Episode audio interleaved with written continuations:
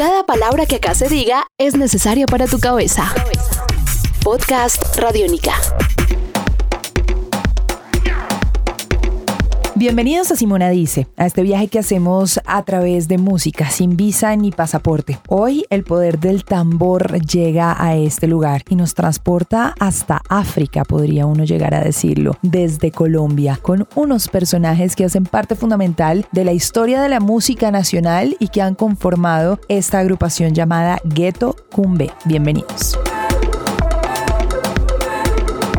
Muchas gracias. Hola, introducción. Muchas ¿qué gracias. Más? Muy bien, ¿y tú? ¿Cómo estás? Creo que es la primera vez en muchos años que nos sentamos a hablar tú y yo. Creo que nunca nos habíamos sentado. No, es la primera vez. Bueno, pero está bien. Primero que todo, contémosle a la gente quién eres tú antes de entrar en el mundo de Ghetto Cumbe y en este proyecto, como para poder abrazar también eh, todo el espectro musical que te abarca. Nada, Edgardo Garcés, más conocido como Guajiro porque vengo de Rihuacha, de la Guajira. Llegué aquí en el 92, en el año 92, llevo un buen tiempo en Bogotá. Trabajando mucho por la música colombiana. En el 2009 entré a Side Stepper, me reclutó Richard Blair. He aprendido mucho de esto. Eh, llevo siete años ahí, también trabajando con muchas bandas, con la 33, con la otra banda que va a salir por ahí. Muchos proyectos, trabajando mucho, mucha inquietud por la música, por hacer muchas cosas. Y bueno, y de esto salió Ghetto Cumbe. ¿Por qué llegaste a Bogotá? Mejor dicho, ¿cómo fue tu vida musical en La Guajira? Bueno, fue muy raro, ¿no? Porque yo me crié con la familia de mi papá, pero toda la familia de mi mamá era como toda la parte musical estaba en la familia de mi madre. Entonces la visitaba los fines de semana y era como salir con mis tíos, con mis primos. Eh, tenían una papayera y tocaban mucho en los carnavales y en fiestas de pueblos y como festivales y toda esta vaina. Y con ellos pues aprendí mucho, no tuve la oportunidad como de estar de lleno ahí metido, pero total, se llevan la sangre, no hay nada que hacer. Y pues a pesar de haberme criado en el otro lado, pues siempre estuvo ahí firme la música, ¿no? Fuerza que me da el fuego, fuerza que me da Podcast Radiónica. la ceniza. Terminó en Bogotá por mi abuela, por parte de padre, que se cansó de que estuviéramos allá y bueno, vamos a estudiar, vamos a Bogotá, ta, me dejó aquí, estudié, hice lo que hice y ya ella se devolvió y yo quedé aquí.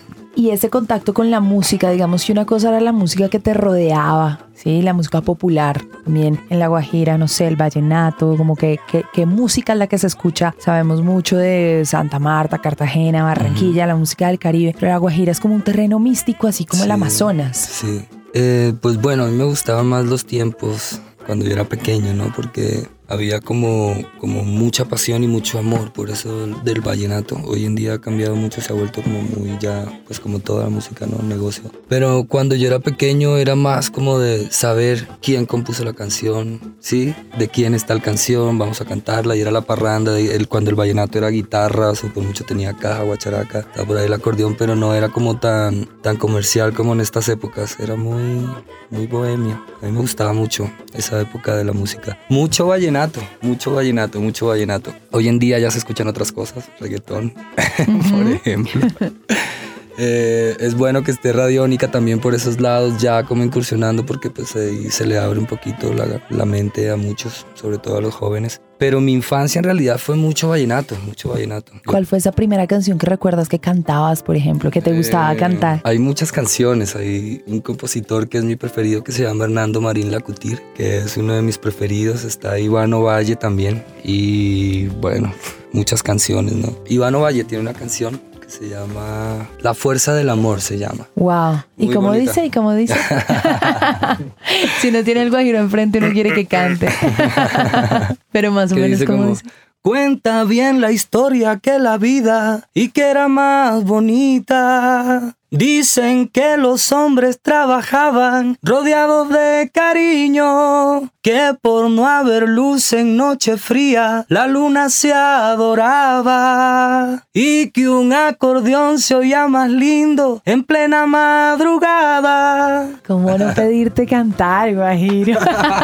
y entonces llegas a Bogotá y en Bogotá obviamente el espectro musical es mucho más grande y cuando te encuentras con Side Stepper, ¿por qué terminas encontrándote con Richard y con Iván y cómo es ese primer contacto? No, pues a mí llegar a Bogotá fue como, yo creo que fue lo mejor que me pudo haber pasado, no musicalmente, porque a pesar de que me recibió también muy bien la ciudad, no me fue muy bien. Conozco historias de gente que llega aquí y no quiere saber nada de Bogotá, pero me fue muy bien. Y se me abrió el mundo pues musical, ¿no? Pues, la primera vez que escuché como rock and roll y otras músicas, no sé, tenía como 12 años en un gin day en el colegio. Estudiaba en Chapinero, un colegio que se llama Nuestra Señora Chiquinquirá. Y pues ese día como que era un día libre en el colegio para poder hacer lo que se nos viniera en gana, entonces como que cerramos el salón, yo estaba en noveno, cerramos en octavo, en noveno, cerramos el salón y un amigo llevó como grabadora de muchos CDs, muchos, muchos, de Cure, Green Day, un poco de cosas que para mí eran súper nuevas, ¿no? Me gustó mucho y ya de ahí el plan fue casi todos los jueves escapar clase, ir a escuchar música a la casa de, de uno de mis amigos, ¿no? Ajá. Y eso fue, tuve una infancia muy rock and rollera, Y ya cuando llegas, por ejemplo, a, a cantar con Side Stepper, ¿cuántos años tenías cuando te encontraste con Side Stepper? Cuando me encontré con Side Stepper tenía 27 años, creo. 27 años. Y eso fue 26. como volver al folclore. Claro, volver a las raíces.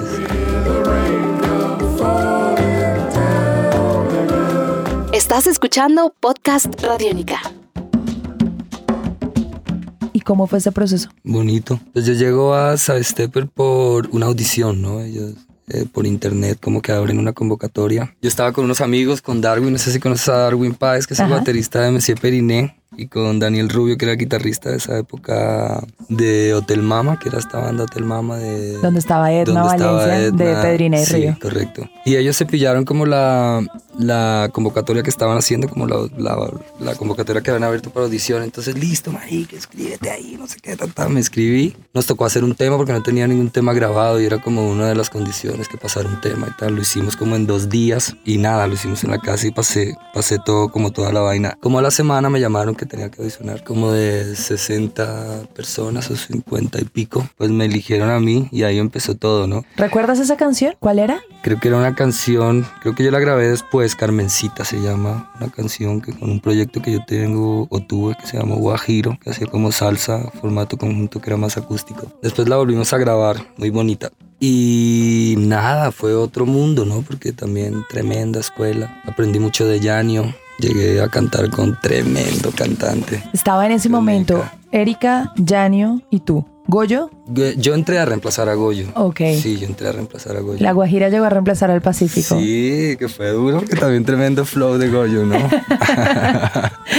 Pero bien, eh, bueno, la escuela, tremenda escuela, ¿no? Porque con Richard se aprende muchísimo, ha sido como tremendo referente, como tremendo, como un ejemplo a seguir, ¿no? Como en cuanto a composición, todo esto que he aprendido de los beats y todo esto, siempre él ha estado ahí como, como al lado. Siempre lo que hago trato de mostrárselo y estamos ahí como, y, y, y se ha vuelto como, hoy en día como, como la familia, si me entiendes, Side Stepper es la familia, ya Eka, Teto, Chongo, ya más que una banda es como tremenda familia, entonces estamos como en contacto, haya o no haya conciertos o haya o no haya ensayos. También Richard es como como full apoyo, ¿no? En cuanto a consejos, en qué hacer con esto, con aquello, hasta en la vida misma que necesita, yo le ayudo. Entonces es como, aprendí mucho de ellos y creo que parte de lo que soy ahora es gracias a Richard y a Side Stepper.